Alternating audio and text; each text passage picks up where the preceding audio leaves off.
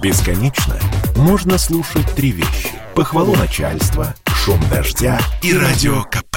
Я слушаю радио КП и тебе рекомендую. Продажи электромобилей в России выросли втрое. Звучит грандиозно. Однако, если говорить о количестве машин на такой тяге в штуках, то выглядит все довольно скромно. За минувший год было продано 2200 электромобилей. И все равно это рекорд для отечественного рынка. Чаще всего покупали продукцию Tesla, Porsche, Audi и Nissan. Остальные марки реализовали в России менее чем по сотне электрокаров. Выяснило аналитическое агентство «Автостат». Объем рынка электромобилей в России рос, но в этом году мы увидим замедление продаж. Выразил уверенность радио КП глава Тесла-клуба Алексей Еремчук. Я могу подтвердить, что примерно настолько вырос спрос. Это было золотое время для России, потому что отсутствовала пошлина, действовала льгота. Но, к сожалению, с 1 января Россия не пошла на продление этой льготы, хотя все партнеры по ЕАЭС, Армения, Беларусь, Киргизия, они все просили, чтобы продлили эту льготу. Но Россия была против. Поэтому в этом году мы ждем некоторое замедление роста. Я не думаю, что рост будет такой же, как в прошлом году, потому что как минимум на 15% электромобили стали дороже. А в России электромобиль – увеселительное явление либо для очень богатых, либо для жителей южных, теплых регионов, говорит автоэксперт Сергей Асланян. А попытки государства развить электротранспорт в России называет крайне нецелесообразными. У нас есть федеральные программы по электромобилизации страны, есть ассигнования. Вот эти ассигнования уже растопырены ладошки разных производителей. Нам пообещали сначала 100 тысяч зарядных станций, потом сказали, да нет, 70 хватит.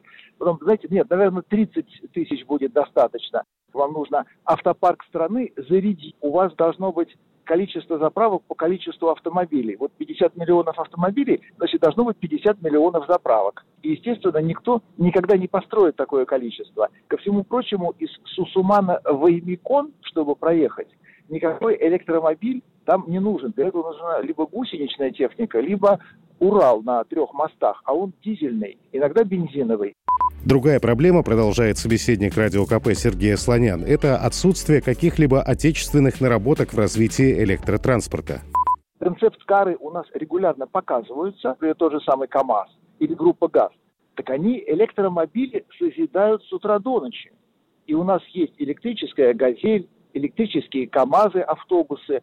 У них, правда, элементная база вся Siemens либо Китай. И чтобы его построить, нужны колоссальные деньги, чтобы купить у того же самого Siemens агрегатную базу. Производство электромобилей своих у нас не будет, потому что у нас даже нет компетенции для их разработки, не говоря уже о подсборочных производствах для изготовления комплектующих.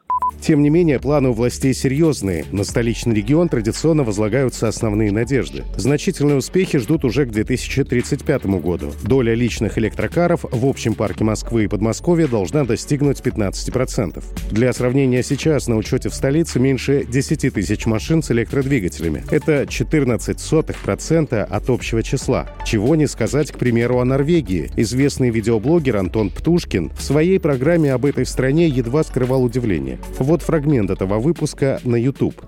Норвежцы также смекнули, что нефть рано или поздно закончится у всех, и с этим надо что-то делать. И они решили пересадить население своей страны на электромобили. Надо сказать, что у них это получилось. Я, конечно, понимаю, что в наше время электромобилем уже никого не удивишь, но здесь, в Норвегии, есть ощущение, что ты немножечко попал в будущее, потому что электромобили просто повсюду. Электромобиль, электромобиль, электромобиль, электромобиль, электромобиль электромобиль. И вот то тоже электромобиль. В 2020 году Норвегия стала первой в мире страной, в которой за год электрокаров продали больше, чем машин с двигателем внутреннего сгорания. Покупатели электрических авто тут не платят налоги при покупке и пользуются рядом льгот. И еще из будущего. Автопроизводители убеждены, что электромобили к 30 году займут более половины авторынка. Это касается Америки, Китая и Японии. При этом в странах Западной Европы, в Бразилии и Индии доля новых электромобилей на рынке к концу десятилетия вряд ли достигнет 50%. Александр Фадеев, Радио КП. Спорткп.ру О спорте, как о жизни.